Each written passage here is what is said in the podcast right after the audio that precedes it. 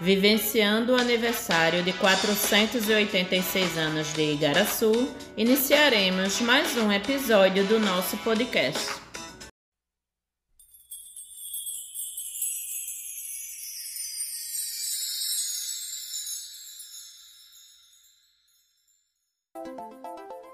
Eu sou Yasmin, aluna do nono B do CEIG Cecília Maria, e estou atuando no projeto de História que destaca o aniversário da cidade de Igaraçu. Vou contribuir e mostrar pontos sobre os núcleos turísticos de nossa cidade.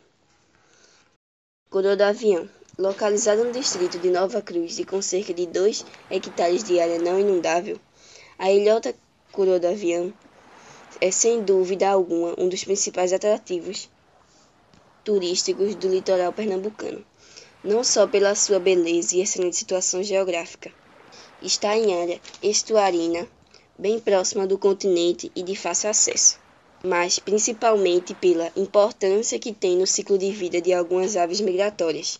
Várias espécies de maçaricos e gaivotas que utilizam o local para sua alimentação.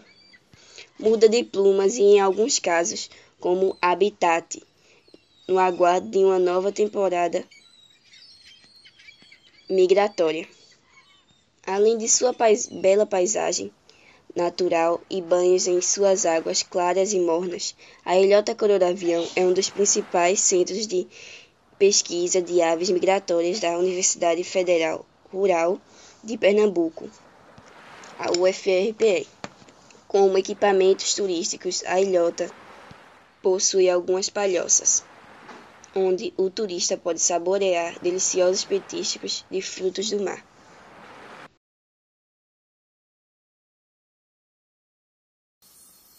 Refúgio Ecológico Charles Darwin.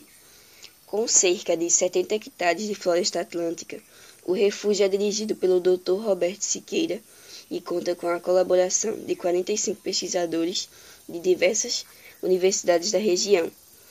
Em sua estrutura possui um museu vivo, o criador muriqui de primatas e uma sementeira de árvores nativas ameaçadas de extinção. Em 1996, recebeu o prêmio Vasconcelos Sobrinho, o Oscar da Ecologia Pernambucana, concedido pela CPRH. Refúgio das Bromélias. No primeiro semestre de 1982, o artesão e paisagista Adnelson Vieira Dantas, preocupado com a degradação de uma imensa área de mangue existente na parte posterior da residência de seus pais, resolveu criar um espaço para a cultura de camarão de água doce que abundava naquela várzea. Para tanto, era necessário reformar todo aquele complexo de lama, capim e mangue, sem destruir a natureza e o ecossistema do local. O terreno em tudo era favorável. Havia algumas fontes naturais de água, matéria essencial para o bom andamento do projeto. Ao mesmo tempo que cuidava da criação de, dos camarões, Pequeno, como era conhecido por seus amigos, percebeu a possibilidade de trabalhar com bromélias nativas e plantas ornamentais, naqueles momentos iniciais oriundas de São Paulo.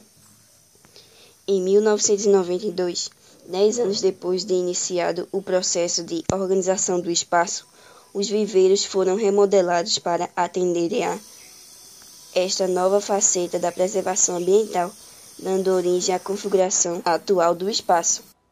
Nova Cruz. No distrito, o visitante encontra as praias da Gavoa, do Capitão e o Zumbi Safari. Um moderno centro ecológico e de lazer, uma vista ao mirante natural, que possui uma das mais deslumbrantes vistas do litoral pernambucano, estando localizado no loteamento Colina 77. É parada obrigatória.